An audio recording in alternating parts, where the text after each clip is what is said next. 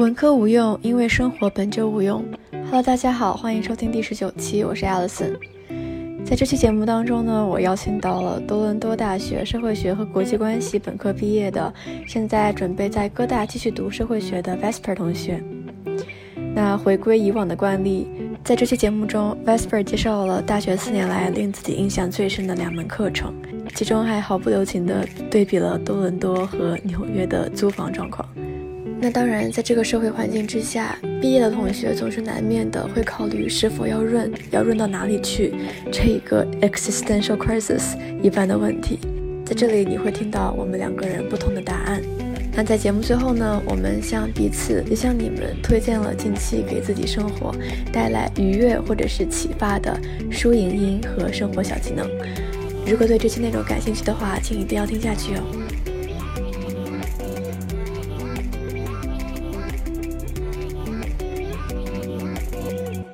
Hello，大家好，我是最近会录非常非常多期播客的 NYU 媒体毕业生跟法学预备生 Alison。大家好，我是最近因为放暑假，所以每天都在家摆烂的 U of T Sociology 和 International Relations Double Major 的，然后接下来继续读 Sociology 的研的。不说说学校吗？嗯，哦，你说我现在要读的学校吗？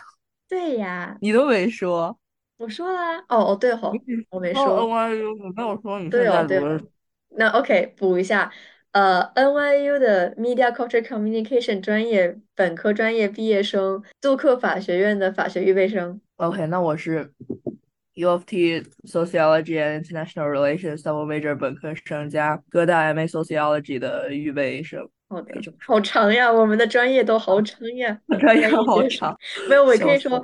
我是 Media Culture Communication Major, Creative Writing Minor，然后曾经想要 Minor Business of Entertainment Media and Technology，可以是三行的介绍词。反正这一期呢，就是有请 Vesper 同学给大家也给我介绍一下这四年到底干了啥，然后呃就是做一个呃呃毕业大总结，好的，加吐槽，or 不吐槽看你，当然要吐槽。什么？傻逼学校当然要吐槽，支持。然后后面我们还有时间的话就闲聊了，给大家嗯安利点东西啊什么之类的。请 Wesper 同学给大家介绍一下你的专业到底是干嘛的。哦，所以我觉得，OK，我觉得你这个专业比较好解释。我问这个问题，对我没有办法跟别人解释 MCC 是什么东西。但是，请开始你的表演。OK，那那我本科两个专业都解释一下吧。首先，Sociology 社会学，它就是一门。听上去什么都学，但是实际上呢，什么都学不到，不是 的学科。就是你会发现，所有 social science 的学生如果不走学术的话，其实就业的道路是非常窄的。但是 anyway，说回这个学科本身的话，它更多的是需要你一种跳脱出你自己呃平常 daily life 的一个视角，然后以一个 social structure 以及你一个更微观的一点的角度结合起来的去看待这个世界的方式。我觉得。就是其实因为有很地本地很多本地的同学，他们也会学这个东西嘛，但是可能他们到之后也不会说去做一个学者或者做一个在 government 里面工作的人。那么这个学科可能更多的就是带给他们了一个 social sociological thinking 的人，就是要学会从结构或者说从一些微观的角度去分析你在社会上遇到的各个事件。所以我觉得这个是社会学能够。可能带给我们的一个问题，然后呃，带给我们的一个视角。然后国关的话呢，它怎么讲呢？虽然听上去是一个很 fancy 的学科，但是呢，实际上怎么来讲，它是一门也算是一门比较 cross disciplinary 的学科。因为我们的必修课也不算必修吧，有的是选修，就是他又要学历史，然后又要学政治，然后又要学经济，所以其实 很多的内容你都会碰到一些。然后在这个里面。你其实可以，比如说，你如果想做研究的话，你也可以 focus 在不同的领域。你想从偏历史的领域走，也可以从偏经济，也可以从偏政治或者军事，这些都是可以的。怎么说呢？国际关系本身就是提到它的话，可能 stereotypically stereotypically 大家想到的还是比较早期的一些比较经典的国外学说，就是可能这个学科本身会比较的怎么说呢？比较 Euro-centered。然后它就不会像一些新衍生出来的学科，像呃 development studies 这样的话，它是比较 对于这个所谓经典的一些国关理论是比较 critical 的。所以呢，就是当然现在国关它本身就是涵盖的方面也很多了，我们学国关也要学一些，就是后续延伸出来的理论，包括对一些以前的理论或者是以前的历史观念的一些比较 critical 的东西都会有。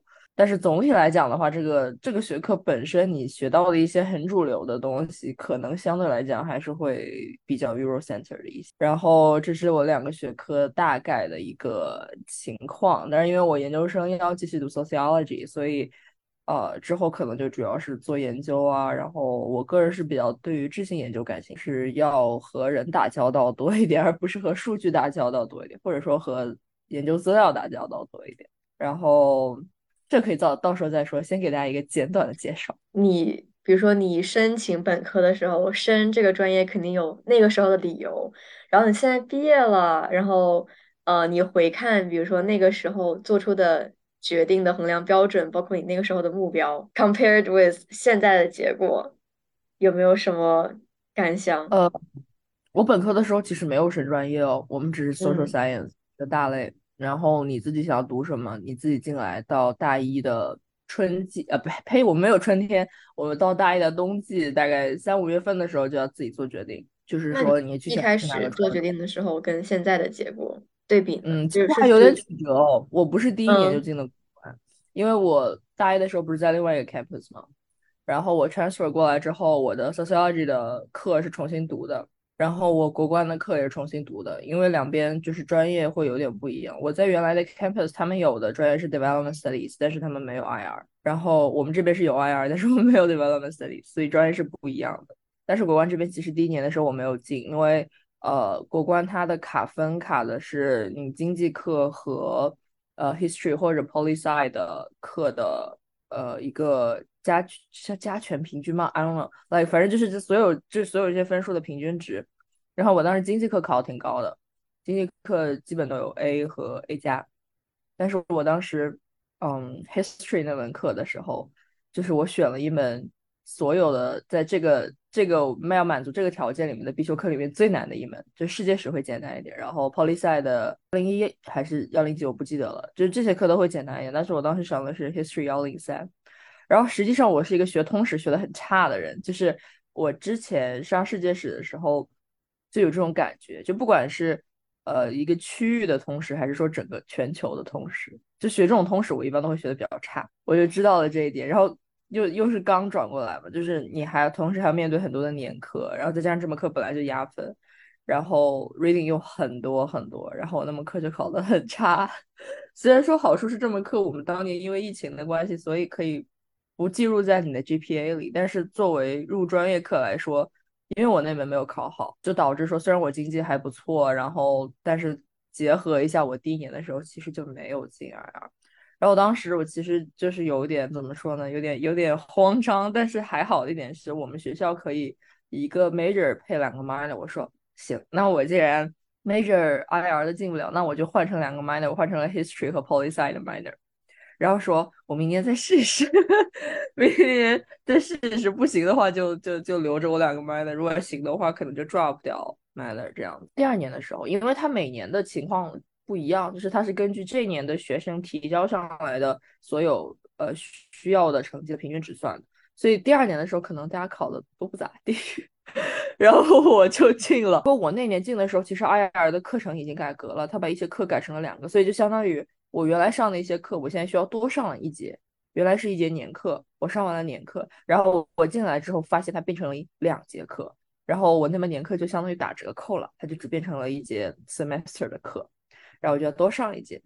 不过麻烦是麻烦，但是我觉得后面多上那一节算是在扩充一些这个学科，就是我们学校的这个课程设置里面原来不太有的东西，因为我们学校的国关其实非常的。Heavy based on 国关史，就是我们说，我们经常在吐槽说这个专业可以改名叫国关史了，因为可能因为我们 IR 的 director 他自己学历史的这方面多一点，所以他的课程很多安排也都是跟历史有关。所以后来有更多出来一些 contemporary 的一些东西，然后包括是一些可能二零一零 ish 才比较出来的话题，比如说 populism 这样的东西。所以说，就我觉得加的那门课，我觉得虽然说多掏一点钱吧，但是但是但是学这个东西还是蛮有意思。对，所以就虽然说经历了一些曲折，但是我最后在大三的时候还是把国关引入了。但是因为我本科一共读了四年半嘛，说是大三，但是实际上也也过了蛮久了。然后回看现在的话，因为我申请是国关和 sociology 全都申了，然后申的结果对我自己来讲算是不错。反正我自己没有想到，我本来以为我自己要没有书读了。然后呢，我觉得说这个会给你申请造成一定的压力，因为你两个 major，然后你两边都在申，然后你的文书完全不一样。然后除了不一样，你还在找一些可能相关的一些学科啊，然后所有的就像什么，呃，我读了一些。呃，不是，我选了一些 Chinese Studies 的项目也都在申，然后最后就会导致你要写的东西很多。的，我想一想，就是对于我申请的结果是好，但是对于我就业的结果可能是前途一片惨淡的，因为毕竟我这两个专业也没有什么，就是就业上来说的话就很，就你得靠自己了。因为我现在的专业是一个呃学术类型的专业，然后它没有任何的就业资源的辅导，所以你只能自己去找。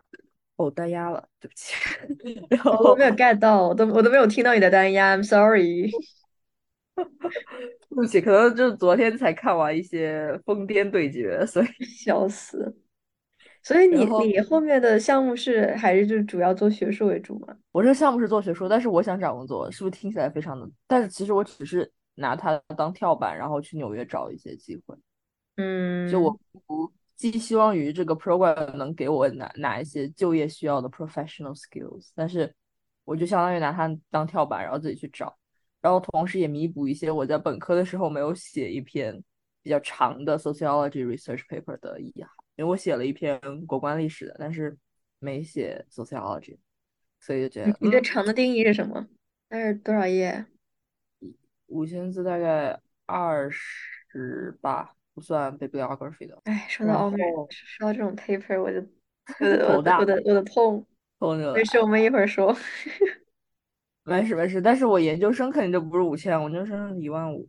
嗯，我 那我就插一句，就是我们那个专业就是相当于是 media 媒体研究方面的，然后是升了一个 honor thesis，然后现在现在觉得这个 honor thesis is a scam，就是。首先，它没有任何特别特别光鲜亮丽的证书给你，然后呃，甚至于我们毕业典礼的时候，它有一个环节是让所有就是整一个 department 获得了荣誉学位和奖学金的人起立，然后大家可以给他们鼓掌啊，appreciate 一下。人太多就没有上台，然后我们就是我们所有那个 honors 那个班的人都坐在一块儿，所以我们就看了一下彼此说。我们是 honors thesis program there，，那我们应该是有 honors 吧？然后我们就站起来了。站起来之后，发现他那个其实有一个小册子，是有写这个人员名单什么的。然后我们就扫码去看，因为当时站起来的时候没有来得及去看。然后扫码去看的时候，看发发现那个名单上面其实没有我们的名字，就里面的 honors 不包括我们这种 honors scholars，然 后 就很生 气呀，就很生气，就是写了，而且而且呃，我们那个论文的要求是四十页。Double space 四十页就大差不多要一万字了，然后我写了五十页呀。那你怎么办？你这教授没有没让你改回四十面？没有没有。然后这也是一个让我很就是心情复杂的点。好的地方在于我们教授非常 supportive，他全程都是觉得啊很好很好啊，你们你们努努力，这个 pass 这个 scholars 完全足够，你写的很好。另一方面是他但是真的要求非常的水，其实换句话说。就是他，甚至于我们最后交稿的时候，他都说你不要在意字数，超了什么或者没到都没关系。然后你要是凑不够字数的话，你多给我点图片也没有关系，就是你们能过这个课就行。然 后我就觉得我很感谢你的鼓励式教育，但是我觉得我写出来这个 paper 就非常的水。呃，但我觉得本科生要求其实都不是很严了，就是我们。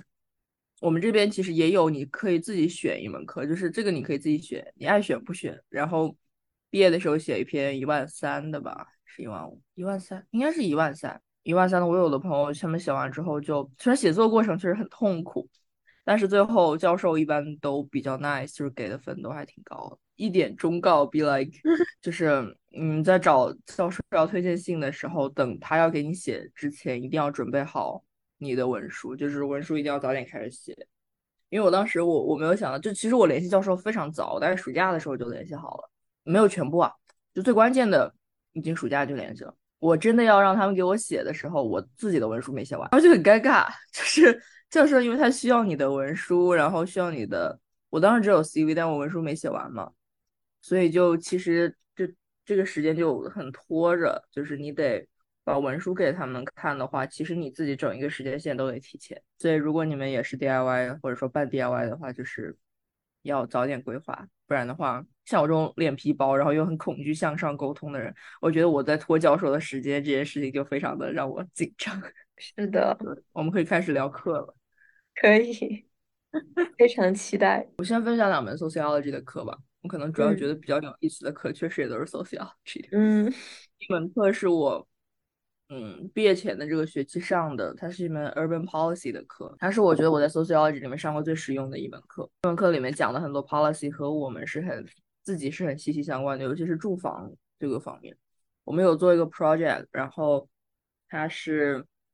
在讲我们就是包括是我现在住的地方，再往东边走一点点的一个区域，它以前是曾经很繁华，那边很多的工厂，但是呢，后来因为那些工厂搬迁，这个地方就慢慢没落了。然后现在呢，可能都是这个片区就属于是经济不太，就是经济条件不太好的人可能在住的地方。然后我们就要做这个方面的一些住房的各种 policy，相当于 evictions 呀。然后还有各种各样的，嗯，就是现在有的一些条款啊，然后之类的，就是要相当于是解决这个方面，为了解决这个方面的住房问题的一个。然后，因为我们这项目是相当于是我们的教授和这个区域的合作，和政府在合作的，所以我当时就是怎么说呢？还觉得这个项目蛮有意义的，而且同时。我也是因为在做这个项目，所以我才会真的去看，就是比如说多伦多的这些 evictions 的一些 policy 是什么，然后具体租客的法律，因为相对来讲的话，呃，纽约州和安省相比的话，安省对于租客的保护已经是比纽约州好很多的了，所以，呃，纽约州居民。很痛苦，我就是要说这个，就是我看的时候，我当时看的时候，可能感觉还没有很没有特别的有有有感触，然后直到我最近在找纽约的房子的时候，哇，真的，我终于知道，就是提前了解了解这些法律啊，然后了解这些东西，对于自己来说是一件多重要的事情。嗯，因为我发现纽约，包括它需要一个呃月收入是你的租金三倍的是的。的担保人，然后 I be like 我去哪儿找这样的人呢？要不然你就找担保工资，然后付一个月百分之六十到一个月整的房租，就是月租金的房租。然后我就觉得这不都跟中介费差不多，很扯。其实就是给我一种感觉，你知道吗？就是纽约州解决 evictions 的方式是解决那些可能会被 evicted 的人。让他们完全住不进房子，所以就不存在 evictions 了。就是然后去了解各种各样的，就是这些住房的 policy。其实教授也跟我们说，教授说说让你们学这些东西，是因为这个东西跟你们自己就是相关的，你们总要 学到这些东西，所以就是比较实用的一门课，我觉得还蛮有意思。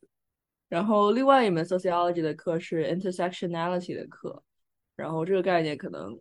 嗯，了解一些 social science 的大家都不陌生了。但反正我觉得这门课有意思的点，主要是因为它布置作业的方式。它一共有四篇还是五篇？五篇吧，还是四篇？哎，五篇还是四篇？我不记得了。五篇还是四篇的 paper？但它的 paper 不是一般的 paper，它都是都是写信，就是写信写给谁没有没有关系。然后你要相当于通过写信的方式向你的。朋友也好，或者家人也好，就像这个像这个收信人介绍你在这些 readings 里面学到的是什么，或者好像还有一篇是要写给某一篇文章的作者，就相当于是做一个有点像做一个 comment 这个样子，然后就觉得蛮有意思的，因为这是你平常在学术写作里面不太常有的一种写作的方式。然后你可以相对来讲不用那么，也不能说不用那么严谨啦，就是该严谨的时候还是要严谨，但是你可以更多的去富有一些，用一些富有情感啊这样的方式去写。所以我我觉得。会比平常的写作要更有意思。就有的时候，我甚至会，比如说，我明明知道另外门另外一门课的作业 deadline 马上就要到了，我不写那个，我先写这个，因为我觉得这个作业比较有意思一点。然后我之前不是给你写过，我给你看过吗？对，我给你看。我我有印象，你跟我说过这个事情。嗯，我不确定你有没有完整的给我看过。我也不记得了。我有给你看过吗？我应该给你看过一次。你可能应该那可能我就手机可能给你扫了一下，是不是？有可能，也有可能是我没有点进去看。对方在打我。然后，然后，哎，我要说啥来着？哦，对，然后就是这篇这门课，他给我布置了很多 readings，也是那种。就不太是那种像 journal 啊那样的一些，就是我们平常读 sociology 的东西一般会读的，但是它就有很多是那种，呃，就是作者个人写的一些 articles，然后那些 articles 也是怎么说呢，就不是那种纯粹的去让我学一个理论的，或者是去了解一个观点的，它是更多的是带有作者自己个人的情感的，然后。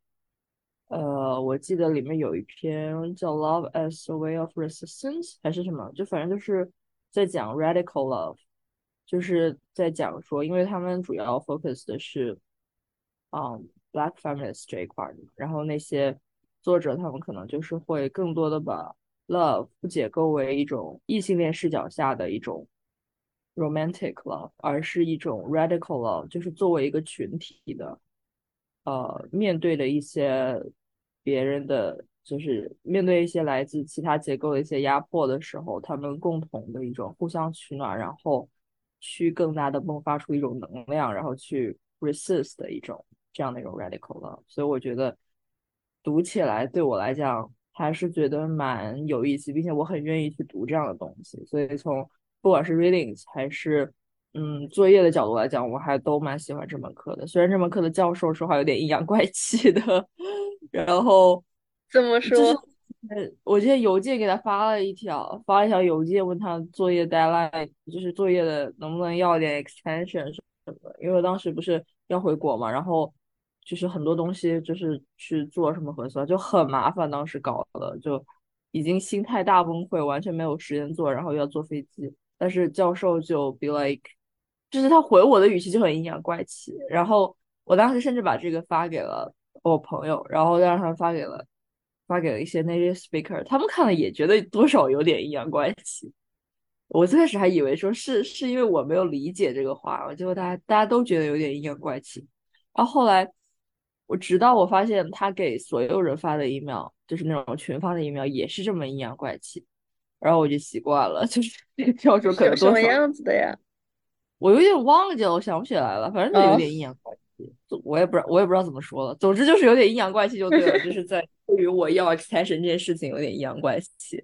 然后，然后我看了一下他的 My Professor 上，很多人也都说他讲话有点 mean 什么说好的 Radical Love 呢？那又不是他写的。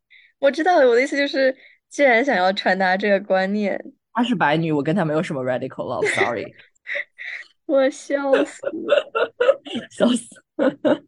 她什么顺治白女吗？应该是。嗯。哎，如果是如果是聊 intersectionality 这个话题的话，就你不要有 pressure，因为你也只是个学生。但是，我就是有一个观点，我曾经听过的，就是说，嗯，对于女性主义者，就是尤其是偏激进派的，这个不是贬义词啊，只是说一个中性的。description 一个激进派的女权主义者，他们会觉得，呃，在一定程度下，intersectionality 是需要女权主义者去考虑的。但是，他们觉得，如果你说你作为一个女权主义者，你必须要无条件的爱其他所有的人，这是一个道德绑架或者是一个捆绑，然后在某些时刻并不利于。女性的发展，然后我很好奇你会怎么评价？我觉得这对于 intersectionality 本身就有一种误解，就是 intersectionality 不是说，OK，我是一个女性，然后同时我需要考虑我其他呃维维度的身份，就是说我一定就要说，因为考虑到他其他维度的身份，我就要谅解他或者是怎么样，其实不是这个意思。在这门课里面，我学到了一个我之前其实没有想过的观点，就是 everyone is raised and gendered，就是包括我们在读一些黑人男性的一些作品。就是有的时候确实会想着说，哎，那我我可能更多的是从一个种族的角度去分析他这篇文章，我怎么从一个 gender 的角度去分析？但其实因为种族的不同，呃，性别本身对于他们自己的身份建构的意义也是不同的。就是因为他们处在某一个种族的生活环境内，所以比如说他们是男性，他们 supposed to 做一些怎么怎么样的事，然后这样的一份。责任也好，或者说这样的给他们的这样一些 norms 也好，换到其他种族的语境里面，那就是不一样。所以我觉得 intersectionality 并不是你学了这个你就一定要多为他人考虑的去想到这个人所有的身份，而是说你要去了解说，在因为一个人的不同的。呃，身份这样的一些维度，能够带给他个人的生活经历以及他个人的感受，这些都是完全不一样的。所以，它更多的是一种思考方式，但是并不是说你要 intentionally 就要想啊，我就是怎么怎么，就是他，因为他有多少多少多少什么什么样的身份，我就一定要和所有的人结成联盟。其实 intersectionality 并不是要所有人都结成联盟，它只是给你这样的一种思考方式。啊，我觉得这个点很好，就是因为。其实大家在日常讨论过程中，有时候，包括我们自己，有时候也会啊下意识的说，用 intersectionality 这个话语去表达我们说你要去谅解他们，你要去理解这个不同维度的这个身份，然后去包容，包括什么酷儿群体，然后什么什么之类的。然后，但其实 intersectionality 本质上，它并不是像你说的，就是它并不是为了让所有人都成为好朋友。它只是，只是一种思维方式，让你能够更有批判性的去思考自己身上因为不同的身份而带来的不同的这个成分或者是生活经历，然后与此同时，也是带有更批判性的思维方式去看待周围的人的生活经历。就它是一种，它是一种视角。嗯，对的，对的，就是它并本身并不是为了把所有人联合起来。它只是一种视角，嗯，然后我觉得那个课的形式，包括你说的阅读，就是感觉它整一个想要把这个概念变得更加 accessible，就是包括写信，它本身肯你肯定不能以一个非常学术的标准去写信，尤其是当你跟如果说你的对象是家人或者是呃国内的朋友，你去大谈特谈一些学术概念是没有意义的，或者是无效的。然后包括你说读的文章，可能很多是偏可能 persuasive paper，它是更多是有观点性的，而不是纯学术性的。然后也是说它整个门槛是比较低的。其实我我我很好奇那个住房的那个事情，那那门课，因为因为因为 OK，我觉得就是人是如何被 PUA 的。嗯，我因为我第一个出国就是或者第一个租房的经历就是在纽约嘛。然后那个时候只听我男朋友说，就是，哎呀，随口说的，就说啊，他很幸运，说中介找了个室友，然后那个室友是在美国这边有工作，可真的可以付得起三年的什么什么那个租金的。然后我就说，哇哇，嗯，对，哇哇，然后我那个时候就觉得，天呐，就是全世界都是这样的吗？租房这个事情这么恐怖吗？然后直到最近才发现，根本不是这样的。比如说，我刚在那个北卡罗来纳 （North Carolina） 租了一个房子，手续贼简单，就啥都不查就。嗯，对啊，就它只其实只是一个纽约州的奇怪的政策要求。然后，但是在北卡，一九年才有，什么？一九年才有的。哦，这是一个新策呀。嗯。哎，这是题外话，但是纽约真的有很多特别离谱的法律规定，比如说这个东西完全跟住房没有关系，但是就是纽约州绝大多数的雇佣关系是 at will，这是我在法律课上学到的，也很扯。就是 at will 呢，就是说双方都可以无条件的任意时刻解除合同。说好听点，是我作为雇员，我可以。我可以随时随时走开，不需要给这个公司付任何的违约费，然后不需要承担任何东西。但是公司可以在任意时刻无条件开除你，不需要给原因。对啊，就好扯啊！离谱，就是这就导致在纽约州，你几乎没有办法以违约去起诉任何开除你的公司。对啊，哇，那太扯了吧？怎么这么扯？你们 谁定的？好离谱啊！而且这是真的是我们我上了那一门法律相关的课之后，我是搜了很多的案例的，因为我们我们比较幸运，我们当时模拟案件代表的客户是公司，然后他们说对方怎么能赢啊？对方完全赢不了啊！没有一个 case 是向着他们的呀，就是完全赢不了。而且 OK 最离谱的扯远了，但也说说顺便说一说我学到的东西，就是在因为纽约的这么一种 at will 的这个定义。公公司可以无条件开除你，所以他对对于 wrongful termination 就是非法呃非法解雇这么一个那个诉讼的理由要求也非常的高。就你比如说我的那个，就是我说这个上司他性骚扰我，我拒绝了，所以他开除我，所以我要告他非法。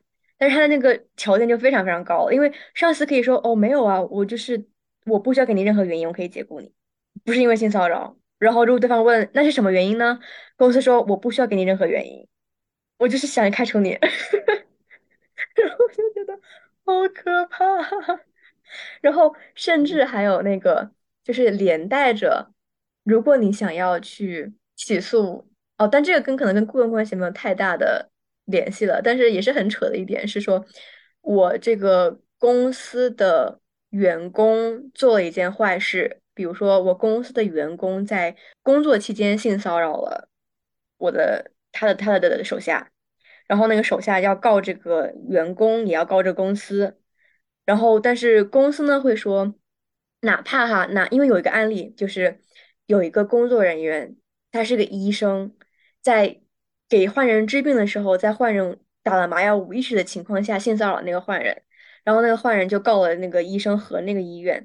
然后医院最后基本上就是，反正是被判，嗯，至少说他医院并不完全要为这个医生的行为承担责任。为什么呢？因为医生的这个行为并不是跟医院的利益相关的。然后大家会问，可是医生是在他工作的时候性骚扰了这个人啊？但是公司的理由是，包括法院的判决是，但是性骚扰这个行为本身跟医院的工作职责和理念是不相关的，所以他这个行为并不是。并不是工作职责范围内的，因为医院的工作职责不包括性骚扰这一项，所以医生在工作的时候性骚扰并不属于医院的职责范围之内。然后就也很扯，就是很扯。纽约就是很扯，纽约从各个层面上的法律都有点扯。那医生的处罚的有什么？就是判下来有什么？医生当然是有罪的，嗯，至少医生还能判罪。那那这个还是要的。就是怎么说呢？一些地域笑话，就是就是感觉纽约在保护资本家的利益，无论是在租房还是在公司上面，它保护公司的利益，保护 landlord 的利益，但是不保保护担保公司的利益。对，本来可能都不太有担保公司这种东西，就是因为它有这样那样的法律，才能让这些资本家有有钱赚。是这样的。相比起来，真的加拿大像是一个社会主义国家，这是可以说的。哎，我想听你多讲讲，就是你那个课学到的，就关于政策方面的，就是具体的一些东西。具体我也有点记不得了，但是反正呃，在 eviction 这一点上来说，就是法律上是保护租客的嘛。这一点虽然其实纽约和多伦多是一样的，但是你得看，就是多伦多没有一些前置的一些条件，它就是说。如果没有经历过一个 legal process，个人 landlord 是 landlord 是不具有真正意义上驱逐你的租客的权利的。你能不能解释一下 eviction 就是大概的？就是比如说，当一个租客他已经 like 连续几个月还不起房租了这样的东西，然后但是哪怕他最开始的时候还不起房租了，业主就是 landlord 他们也不能直接就把人家给赶走，landlord 只能说先去。就比如说，经过几个月，然后呃，不是经过几个月啊，就是先可能去呃发一张 notice，然后呢再进入一个 legal process，然后会有专门就是负责这一类事情的一个程序，然后这个程序过了，告诉你说你可以把他们 evict 了，然后才能够正式进入 eviction 的这个这个过程。就相对来讲的话，你真正要驱逐你的租客，其实还是比较比较复杂的。但是同时，其实大家也要想一个问题，就是很多的租客他们其实是没有和自己的 landlord 签正式的呃合同，租房合同的。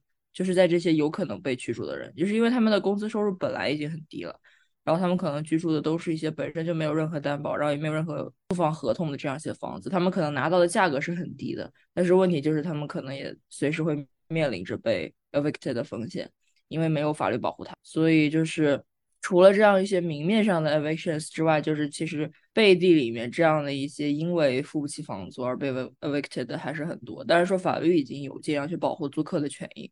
但是呢，有些事情就是因为他们目前的经济条件确实没有办法承担起房租了，所以就算是法律也没有办法给他们提供保护。嗯，大概是这样。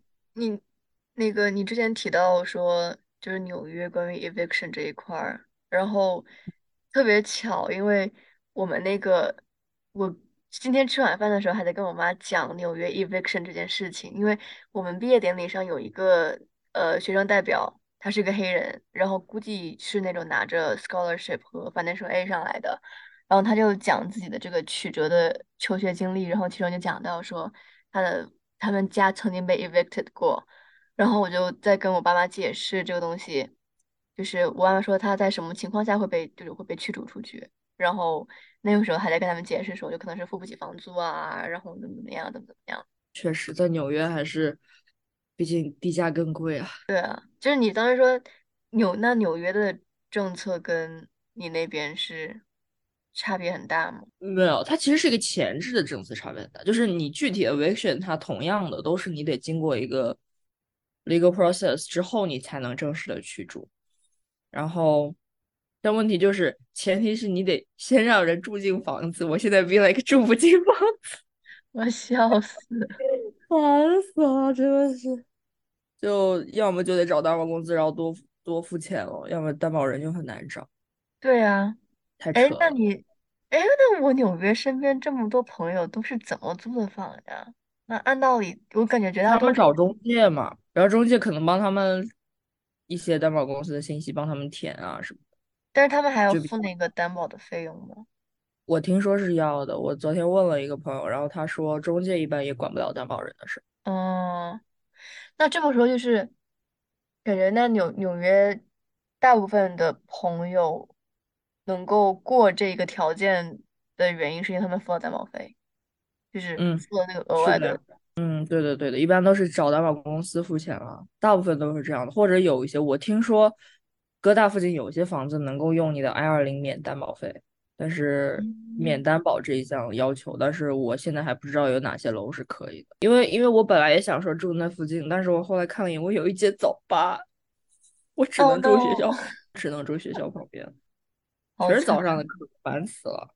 我大学四年半一节早八没上过，现在研究生了要上早八 太离谱了，真的太离谱了。我大学最早也就是早九，没上过早八。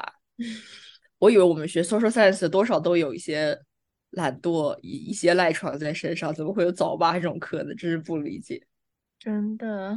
那你们需要跑 lab 吗？应该不需要吧？不用。嗯，纽约冬天早八。哎，那你们是你会在冬天上早班吗？会吼。对啊，因为我不管怎么说，我秋天的 term 还是冬天的 term，它都有冬天啊。有道理。真无语，哎，其实我最近我算了一笔账，我觉得纽约真麻烦，我早知道就留在本校。我算了一下，一年的学费比本校读两年还要贵，而且还是我们学校最贵的一个学院，就是我我在我们学校留着 UT Monk 的那个专业，那个 Monk 学院已经是我们学全校研究生最贵的一个学费了，好像听说比商院的还要贵，然后没想到吧，各大一年比我们两年要贵。你知道我现在心态也是太好了，我逃离了纽约，现在我所有的朋友们都来了纽约，都知道我的痛苦了。唉，真的难顶，太难顶了。等你还住不到在宿舍。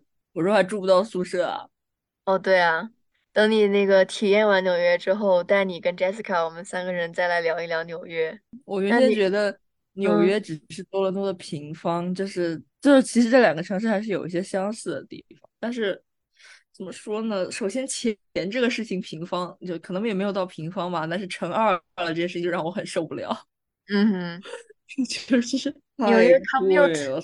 commute 公交车费就是二点七五刀哟。我算了算，二点七五，我们是三点三，哦，那差三点。三五加币和二点七五美的，好像也没有差多少。但是你们能 free transfer 吗？我想问，就是你们能不能两个小时以内哦，可以，刷卡都是免费的？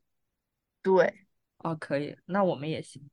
你有什么特别特别想吐槽的吗？给你个机会，一吐为快。哦，就是我差点课都上不了了，就是怎么就被我们傻逼 bureaucracy 给搞的。就是我疫情的时候刚回来吧，就从国内回来的时候那一年，然后他们要求说你必须要打满三针，就是对我来讲要打三针，因为我前面两针打的不是辉瑞嘛，所以我还得再补一针。然后我当时完全不知道说，如果我没有打这针的话，我的课所有的课都会被 removed。然后学校只是在平常一封也没有挂那个红色惊叹号重要邮件，就是很平常的一封邮件里面拉到最底说你要在多少多少多少多少天前打完，然后也没有说这件事情如果没打的话，你的后果会是什么，他没有说你的课会被 remove。然后呢，我因为没有打，然后开学两个星期，我的课他妈全被 remove 了。然后当时就我打开我的 A core，就是那种就是学校那种注册的那种网站，然后发现我课全没了，然后我所有的 Quarkus 上也都没了，就我干啥啥不行，叫天天不应，我只能一个一个去敲我的教授，我说教授，我因为疫苗问题，我的所有课被 remove 了，说在我去准备打的同时，能不能给我发一下这门课的一些需要的 link？然后教授还都算比较 nice 的给，有的还算比较 nice 的给我发了，然后他们会直接把我 add 到 Quarkus 里面。然后有的呢，有的教授就很死板，他们就说啊，不行，你没有在这个 A 课里面，我就不能给你什么的。虽然最后我也没有继续上那门课了，因为也没有必要上那门课，我换了另外另外一门课。然后总之就是那个星期真的搞得我人仰马翻的，就一堆人哦，很多人完全都不知道，然后大家全都被 remove 了，然后最后大家就。拉了一个很大的群，微信群都拉了很多，你知道吗？就是因为太多人被 remove 了，然后大家一起微微信群说：“我靠，怎么办？怎么办？”然后大家说，要么有的有的还是打了疫苗，但是都被 accidentally 被 removed 了，对吧？就很扯，真的很扯，可能就就错过了他的 deadline 那么一两天，然后都还是被 removed 了。所以呢，就我们最后就一起想办法，然后去找各个的 college，然后找 college 呢又很扯，college 先要把我们 refer 去另外一个地方，然后那个地方再把我们 refer 去另外一个地方，就是那种非常唉，就是我真的恨透了大 U 的 bureaucracy，就一层叠一层，一层叠一层，一层叠一层，然后再一层叠回来，再一层叠回来，再一层叠回来，就是那个就，然后你知道那段时间被 remove 的人有很多，我们 college 就是人比较多的那那种嘛，然后你每次发，每次发，每次发，每次发，就发的你已经。他们也不会及时你们，可以集体集体抗议，集体集体 drop the class，上街游行。不是集体 drop the class 有什么用的？集体 drop the class 我没我没那个啥了，对吧？那最后毕业毕业不了。集体写 open letter 签名骂学校。open letter 我跟我们之前那个叫什么，就是我们之前 CVCV 的 open letter 他们都没有理。哦，对啊，CVCV 现在在干嘛？现在是什么？我们没有在干嘛，就是暂时做了一个一年的项目，然后大家就各干各的事。就当时我们出的那个 open letter，学校根本没有理。OK，挺好的。就恨透了一些大 U 的 bureaucracy。反正还有类似的事情非常多，但总之就是这种互相踢皮球的行为，然后处理的效率又很慢。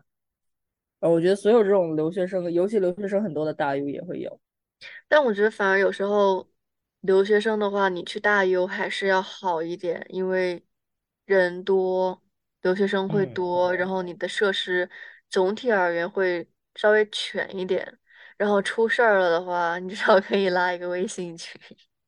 对，那倒是，那倒是，出事儿了至少拉一个微信群，笑死，确实，就是就嗯是效率是慢了。但是反正我知道我是那种我不太能去，不太能去山沟沟里面安静学习的人，我不是那种人。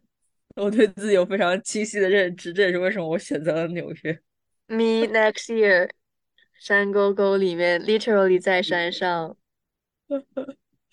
挺好的，哎，你们没有，你们课业压力太大了。虽然我们课业压力也很大，但是感觉你们就是实在就只能在山沟沟里面学习，别无他法。但是我我在想，我前几天意识到一个问题，就是我不是平时很喜欢吐槽，然后就是吐槽课友什么的，然后我有时候还会发 B 站发一个什么留学吐槽视频，然后我意识到这种事情只能在大 U 才能干得出来。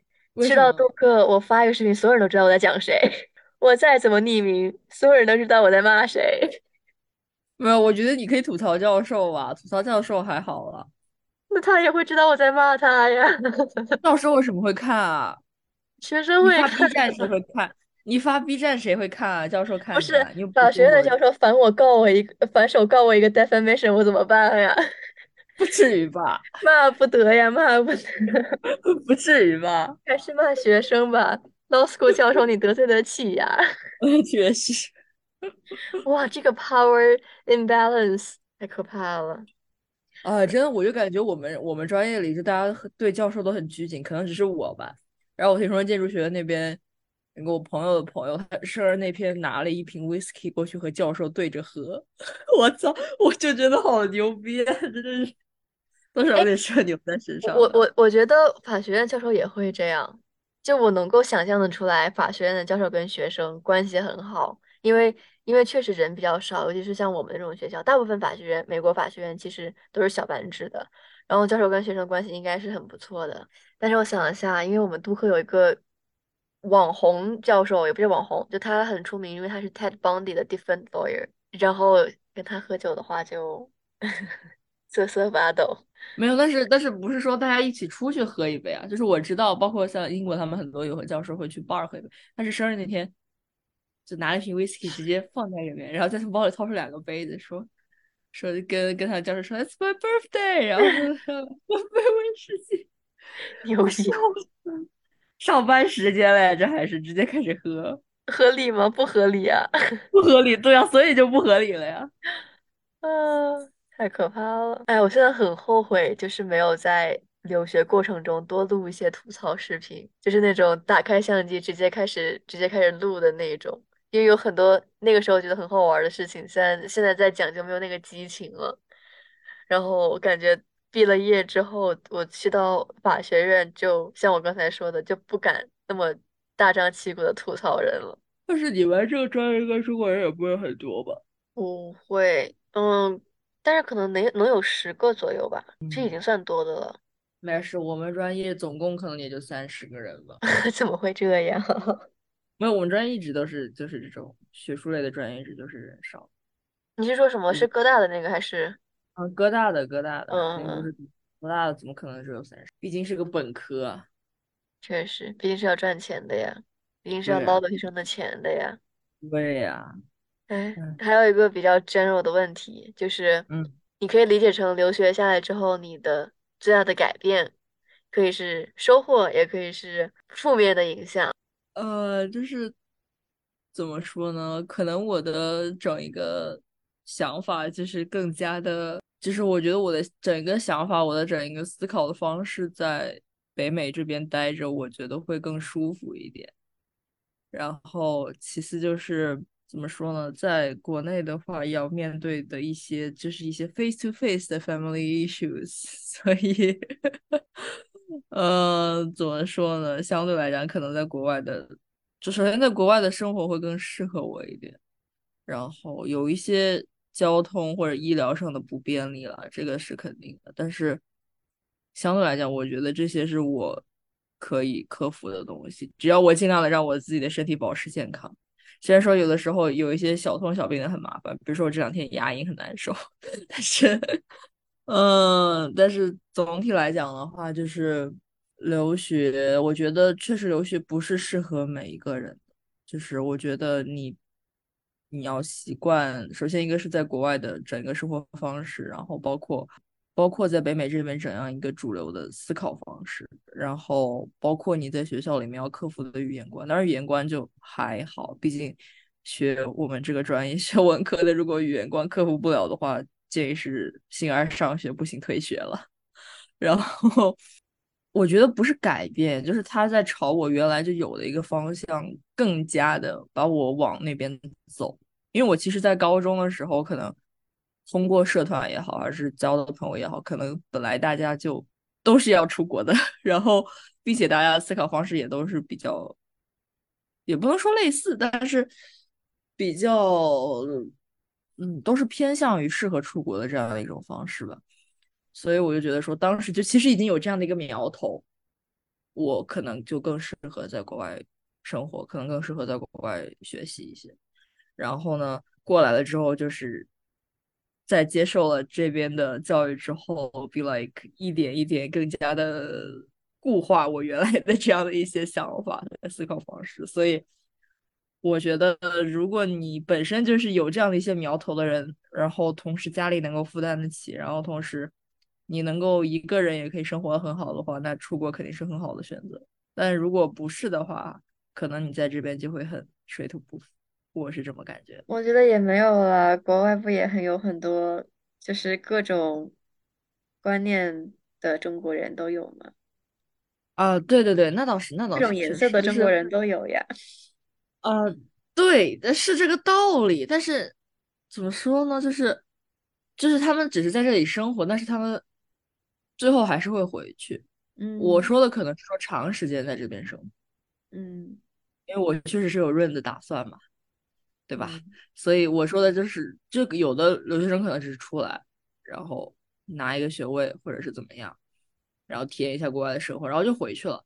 但是怎么说呢？如果你想要在这边长时间生活的话，我觉得还是需要考虑这些问题。嗯，你会觉得你出国多大程度上是是为了逃离？很大程度上，对不起，很大程度上 远离一些 family issues。那你愿意？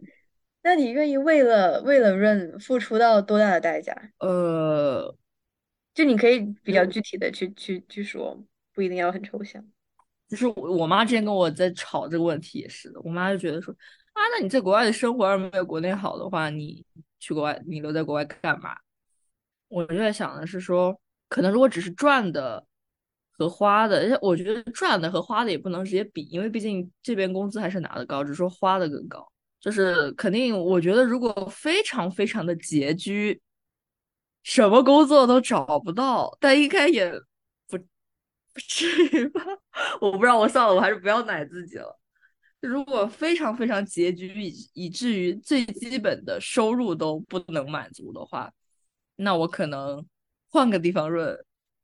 或者实在不行就，或者去去我香港我还是考虑的，就是作为一个呃备选的地方。但是怎么讲呢？我的我的诉求是，首先尽量不要回深圳，尽量不要回深圳。然后呢，香港跟深圳也只是一个海关之隔呀。对呀，但是我觉得呢，至少怎么说呢，就是好一些吧。你至少不是 literally 我想见你，或者是其他人想见你，两个小时就能见到你呀。呃，对，但是呢，那就是我的意思，就是少一天是一天嘛，就不要每天都在家就可以了。那样我有点受不了的，那样我一定会受不了的。但是就怎么说呢？如果啊，就是应应该不至于混的这么惨吧？就是我我如果我在国外真的什么工作都没有，然后就是吃饭穷的揭不开锅，然后就是干啥啥不行的话，那我可能考虑回去。但除此之外的话，我觉得应该我还是能留，尽量留，就除非真的到万不得已的时候。当然，我也不知道怎么去 evaluate 这个万不得已具体是一个什么样的时候。我也希望不要碰到那样的时候。我也希望你不要碰到那样的时候。嗯，要哭了。呃，你是还是想去问加拿大的吧？我先在美国找工作吧。但是美国，美美国工作很难很难拿到签证的啦，不要来美国了啦。你有加拿大的机会，不要来美国了啦。但是我那我那如果我最后的目的是在留在加拿大的话，那我就留在本校好了呀。为什么要去科大？对呀，为什么呀？贪图一年的快乐。呃，所以我还是想试着在美国，在纽约找找工作试试看的。就是万一呢，对吧？就是人总抱着一点侥幸心理，就觉得说为什么就不能是我呢？甭管签证怎么样，先用 OPT 找一工作一年再说。确实，反正都是抽签，凭什么抽不到我头上？对啊，就都抽签，凭什么抽不到我？我平常打游戏脸已经够黑了，笑死！手气已经够差了，凭什么抽签？就是就是根据一个运气是守恒的定律，凭什么 H one B 我就不能抽到呢？笑死！同意，一百个同意。笑死！就是总有一点不服输的精神在身上，就是这个南墙撞一撞。是这样的。那那你觉得，比如说四年下来，你有没有后悔的事情？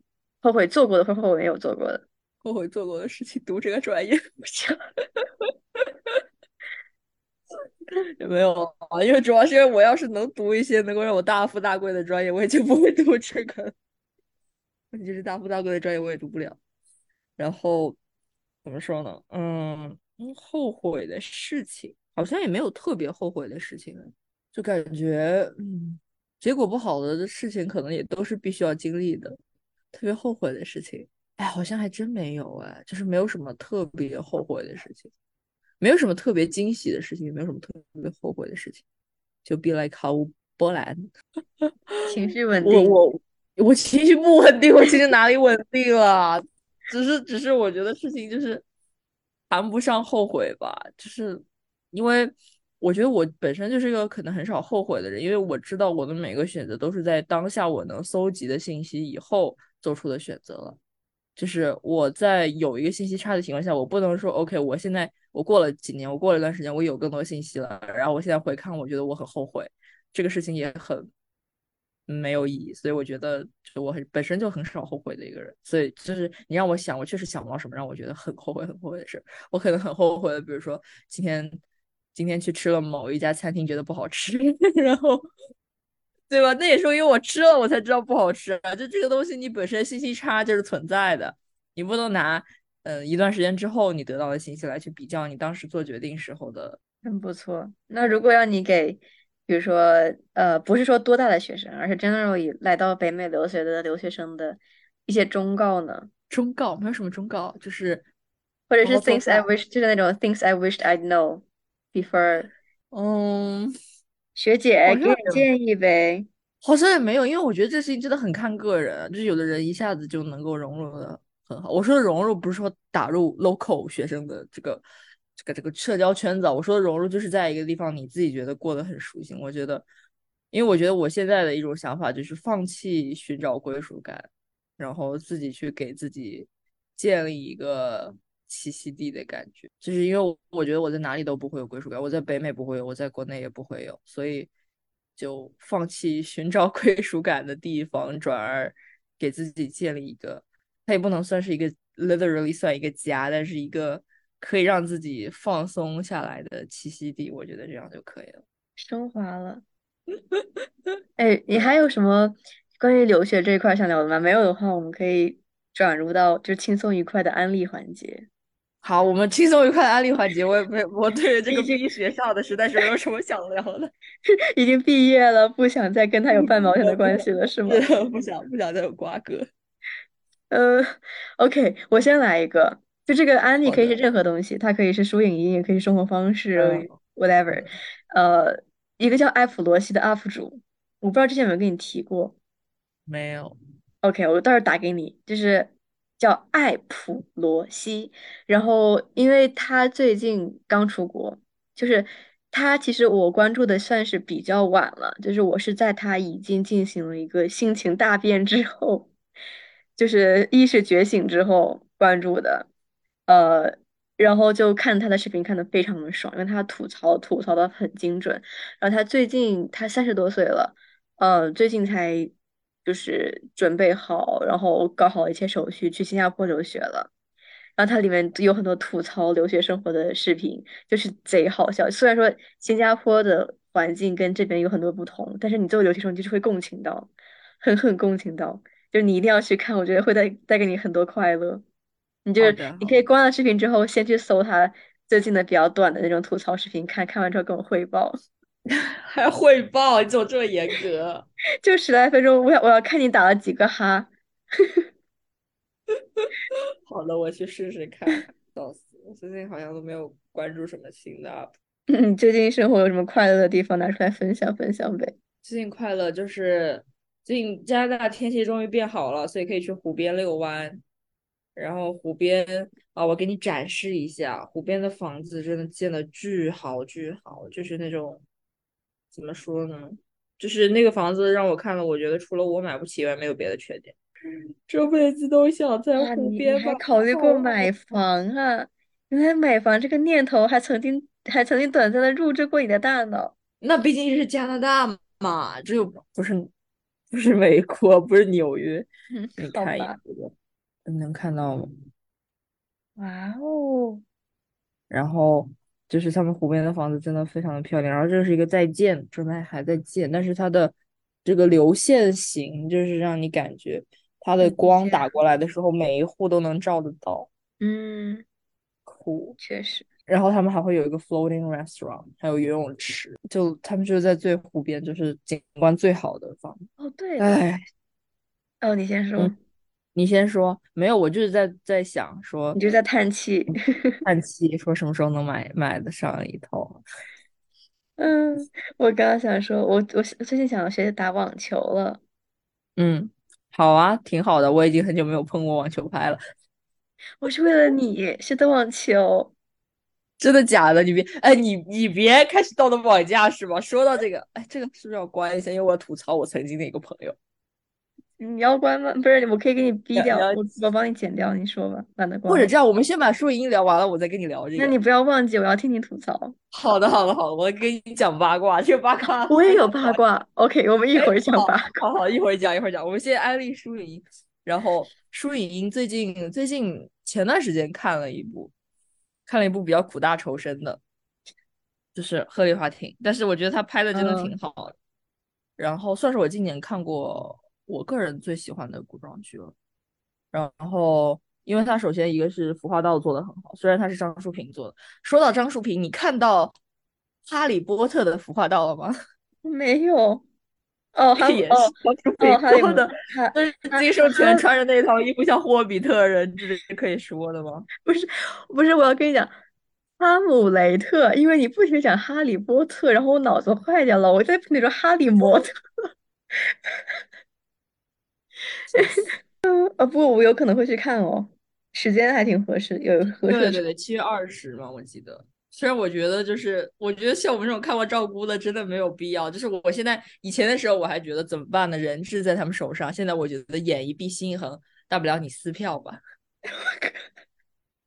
你怎么这样？笑死了！因为我听说实在是太就比赵像是一个低配版赵姑，你知道吧？这是一个仿版哦低配版。我就觉得说，嗯，那算了。我回国主要想看九人的剧，但是都时间都赶不上。他们暑假嗯七八月份排剧就很难受，然后排的剧也在北京，哦，我真的好想看《红楼梦》啊！我也想看。南昌是几号啊？不知道，忘了。那如果去南昌的话，如果南昌它能够七月，它是它都是六月是吧？都留言，那就没戏了。我是如果记得等我回去的话，我们可以一块儿去。嗯，记，到时候搜搜看。啊，我是真的，当时《舞蹈风暴》是你安利给我的，还是我自己搜到的应该是你自己看的，我没给你安利。？OK，啊但是我看完之后，我就好沉迷他们的身体啊，就是真的 get 到了舞剧，而且我完全现在已经完全能够 get 到那些没有剧情的舞剧了，就纯纯的欣赏他们的肢体的美感，我觉得好厉害，就是感谢感谢舞蹈风暴，真的让我对中国的舞，我真的觉得其实中国的舞剧它做的真的很好，就是是啊，舞剧做的比音乐剧好剧多了，是这样的，好好多倍。好好太多了。唉，嗯不过说回网球，嗯就嗯，是没有什么想聊的吗？就我还以为哦，我跟你。说，我跟你说，我说完开始网球不是不是你开始学了，还是说你准备学的没准备开始学？学，准备学，哦，但是我那怕我那我告诉你热，死在网球场上。啊，是的，网球是一门入门很难的运动，就不是，我说热死，哦热死啊，呃，那没办法了，你克服一下。闭嘴！那我之前不也都是这么热过来，在深圳学网球，体感三十六度、三十七度是能够撑得过来的吗？是能够忍得下来的吗？你你你晚上打咯，稍微好一点。我我是这么想的。但是晚上呢，我告诉你，晚上你要小心有白蚁哦，还有蚊子。对呀，还有蚊白蚁有蚊子，就这点比较烦。然后如果你你你视力，你你要打隐，你要戴隐形眼镜打吗？还是我需要吗？你可以不用，因为我自己就是戴眼镜打的。但是就怎么说呢？因为你你得确确保你的眼镜够牢固就行，其他的倒没什么。哦，也确实这点比较麻烦，因为你要晚上的话，我我不知道你啊，我晚上的话，我觉得我的视力会变得不太好，所以就是相对来讲的话，晚上打就是你容易看不清球，然后白天打可能会好一些。哇，我还要考驾照。当然没有关系，为什么呢？因为初学的时候你不用担心对方来什么球。就是这个时候，教练可能还在让你就自己打，就是自己是下手发球，所以你也不用担心对方的来球是怎么样的。教练就算喂球，可能也都是站得很近的喂，所以无所谓。然后反正我自己觉得网球就是，嗯，前期入门要花很长的时间。就我其实打了很久，我才找到击球的节奏是什么。但是你找到击球节奏之后，你就会发现打球变得容易了很多，至少正手。我要学很久才能够跟人对打，是吗？嗯，是的。多久？入门看人，有的人学的很快。这东西真的看人，包括就是跳舞也好，就是任何运动都是真的看人。就是有的人，我前段时间上一门舞蹈课的时候，然后那个老师就跳了四年的舞，就你听着可能觉得很久，但跳四年的舞出来能当老师，而且跳的很好的，我觉得很少见。就是怎么说呢？你很多就是甚至他有的。我觉得也跟他可能本身身体的一些运动的机能或者是怎么样相关吧。就是比如说他做一些 isolation 那种咔咔咔的那种，就是那种都就是那那种东西，他其实有的时候他的力量，然后他的控制比一些跳了很长时间、跳了十年的舞的老师还要好。所以就怎么说呢？这个东西真的看人，就是没有很很绝对的说。呃，一定需要很久，或者说一定就很短的时间就能入门，这个你得看自己摸索。一般的计时单位是月还是年？月网球，你要是打的勤奋的话，那就是月；你要是像我小时候三天打鱼两天晒网，那就是年。但是说实话，我当时就是我当时我爸说你暑假要不要不要挑个运动项目学一学，然后他当时说可以高尔夫、网球。呃，然后可能水上的一些项目，你还能听到我说话吗？好像卡了，哦，没有，你是静止了。哇，你一动不动啊？你刚刚啊？我听，我真的一动不动你这刚真的整个人静止了。我在听你讲话呀。好的。然后对，然后什么一些水上项目，就比如说划艇啊什么之类的。然后我说，我说想打网球，因为因为 Vesper 会打网球，我们可以对打。看样子是对打不了了。没没关系，一块打打还是可以的。实在不行，我给你喂球。结果我喂球也很烂，喂球就是给就是给你打嘛。就是我喂球要求一个落点准确，我现在还做不了那么准确，这是教练干的事。那网球没有室内场吗？有啊，贵啊。但是也还好吧，就是你可以，因为我记得比较少，嗯，那那离你太远了。就是有的场地他们是那种。有一个大棚儿的那种，他们也不能算室内吧，但反正他们有个盆儿，这样的话就没有那么热，至少不用太阳光晒。看你们是室内还是室外的？嗯，那个应该是室外。对，因为我们这边我学校这边的网球场自己的是室内，但是它是网球场和羽毛球场共用的，然后条件就不是很好，所以我每次都会跑到室外的，因为我们这边网球场都是免费的，基本上。羽毛球就比网球入门简单很多，是不是？呃，这两个只能学一个。我的建议是这样，因为一个是手腕发力，一个是手腕不能发力。哪个是手腕发力？羽毛球需要手腕发力，然后网球手腕不能发力，就是它也不是不能发力，就是你的手腕是 lock 住的，就是你要把它 hold 住，不能不能这样子。嗯嗯嗯。呃，但是但是你在你在握拍的时候多多少少会会会会有一点点动，但是我的意思就是不能很使劲的靠它拍。就是我想知道，就是难度上来讲，因为我小那个什么小时候学过羽毛球嘛，我就学我学的还挺快的。嗯，但是我感觉羽毛球简单一点。对，因为网球是大球，羽毛球是小球。然后相对来讲的话，网球可能入门的时间会长一丢丢。但是嗯我觉得羽毛球呃网球就是入门了之后，你打起来，至少你找到击球节奏之后和别人对打，其实就没有什么问题了。因为你在你找到击球节奏之后，你其实就相对来讲控制球路啊，然后球速啊什么的都能提上来一些。所以我嗯觉得就看怎么说。但是但是因为就是怎么说呢，每个球都是你想要技术全面的话，那都要很久。像我就是一直没怎么，我就发球一直很烂，然后上网也很烂，就是因为我自己没有仔细练。当然怎么会这样？我一直以为你打网球打得很好。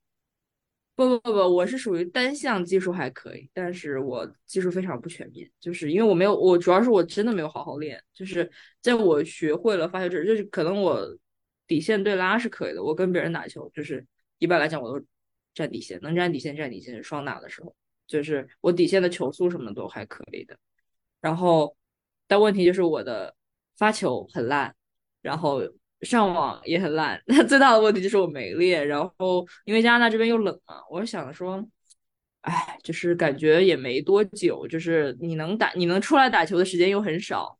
然后那与其这样，我还想找一个一直能够坚持下来的运动。所以我没有 literally 把跳舞当一件运动，而且我发现我就是我面对喜欢的东西和没有那么喜欢的东西态度是很不一样的。就是我跳舞就天天跳，天天跳。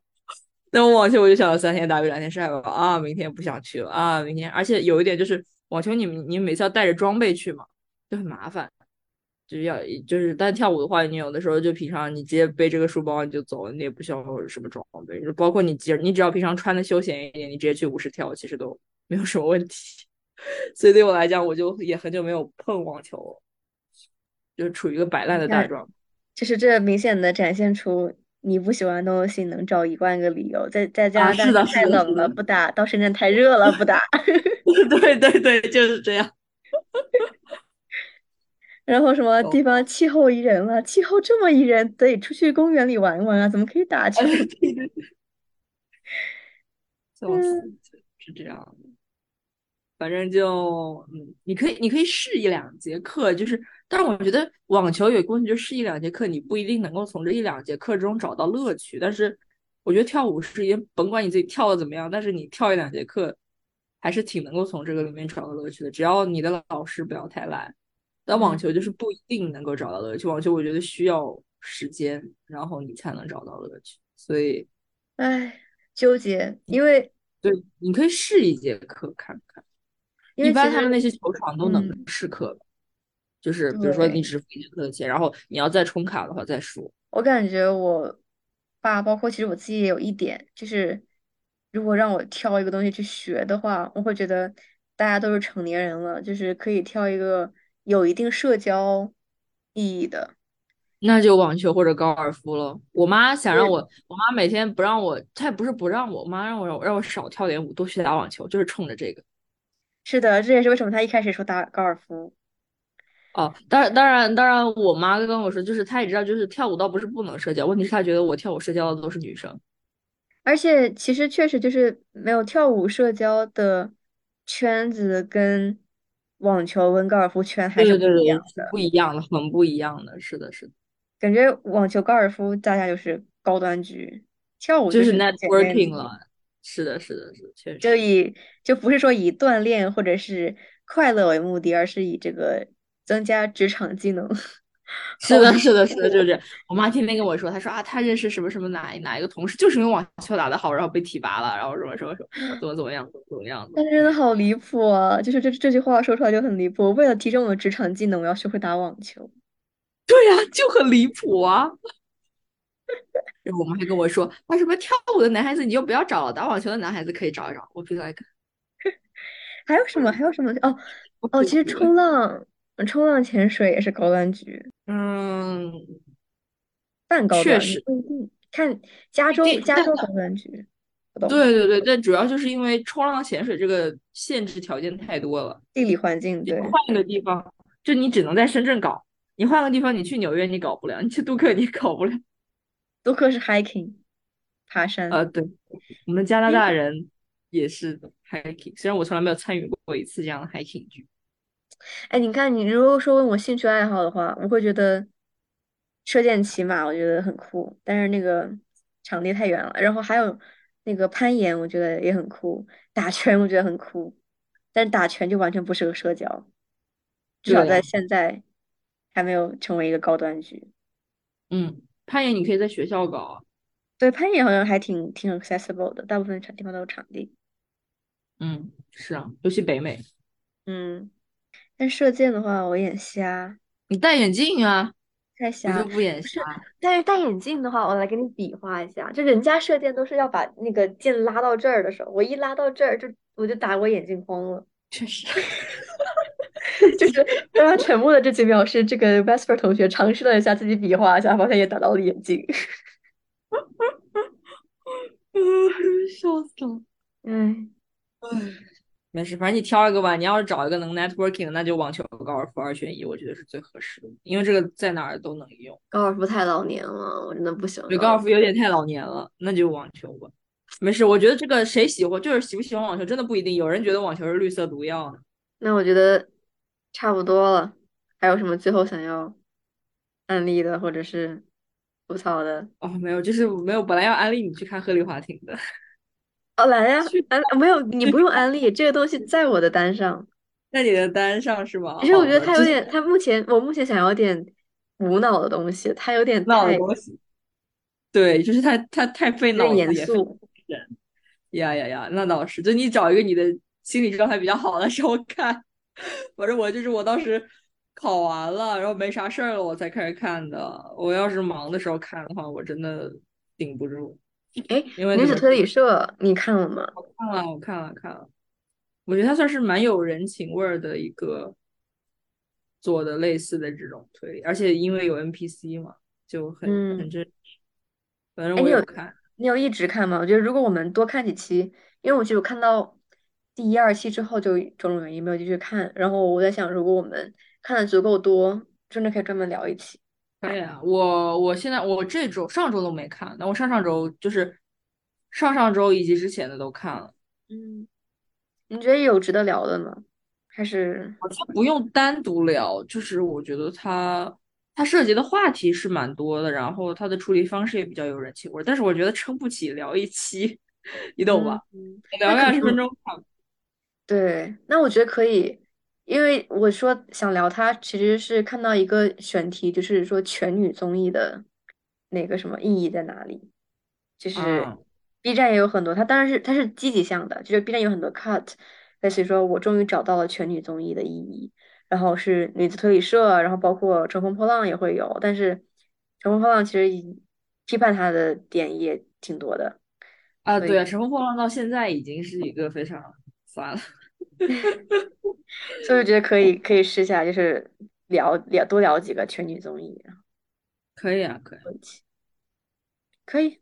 然后反正鹤唳华亭就是观看事项，就是首先就是你要主动的去看，就是你要主动的运转你的脑子去看，你才会觉得这个东西很精彩。然后因为它台词很好嘛，所以它里面有些台词有一些前后呼应的点，然后。包括有一些他埋的，他通过台词里面埋的线，这些都是你需要主动思考才能够悟到的东西。然后他的构图也很好，包括他的转场，我非常喜欢他的转场，就是转场之间的连接，然后会让我觉得做的很棒。然后服装和调色什么也都很好的，然后演员也都演的挺好的，就是所有人都同频。就像我说的，连古装丑男精汉在这部剧里面都显得可以一看，就是。这位导演还是很有调教人的功力，对，反正演员都挺好。但是我觉得有一点啊，就是你在看这部剧的时候，不要就它和《亲亲日常》不是同一个概念。就是《亲亲日常》里面它不是有构建一个女性的 community 吗？但是其实你要想，这个在古代它的可行性是，它是一个 fantasy，它是一个架构。对对对，就是就是那是一个 fantasy，就是但是《鹤唳华亭》它毕竟是一个怎么说呢？呃，整个基调就比较沉重，然后也是尽量的去符合当下的每个人物的思考方式和走向，所以你不能寄希望于那里面的男主是一个怎么怎么样的人，然后那里面的女主能够就有不是说他们本意不对，里面你还是能够看到一些女性之间的惺惺相惜、女性之间的友谊的存在。但是，但是他们更多是很零散的，就是个人和个人之间。但是，想要集合起一个群体的这样的一个女性社群的感觉，那在那部剧里面，在《鹤唳华庭》里是不可能出现的。嗯，所以，嗯，怎么说呢？就是不要把它当成一个太爽的剧去看，因为它确实很不爽，就你看的会很憋屈，非常的憋屈。但是你能够理解人物做选择的这样的一个背后的逻辑和他们这么去选择的原因，就是你会觉得合理。虽然里面的人物让你会觉得说好像很，就不是那种非常是你想看到的那种人物的形象，但是呢是合理的。对，然后你看完《鹤唳华庭》之后，你要看，你要你要直接去看《别人间》，因为《鹤唳华庭》的结局不是结局，你要直接去看《别人间》。什么东西？那个《鹤唳华亭》就是。鹤唳华亭的结局不是真正意义上的结局，他把中间十二集全部剪了嘛，最后十二集剪了，然后真正的结局在别人间里面，别人间里面还有十二集，因为鹤唳华亭里面很多线都没有交代来，然后所以你要去看别人间，就是你要看完之后马上去看别人间，或者你也可以缓一下再去看别人间。别人间是新剧吗？还是同一个时期出的？就是他本来就同一时期拍的，嗯。但是呢，因为篇幅太长，剪掉了。然后呢，剪掉了之后呢，最后粉丝就是观众嘛，我说啊放呀放呀放，最后终于放出来了。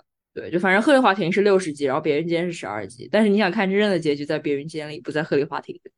可以可以，Good to know，可以的。就是都是当时一块拍的，只是只是剪的时候最开始被剪掉了。嗯嗯嗯嗯，懂。好，对，拜拜，拜拜。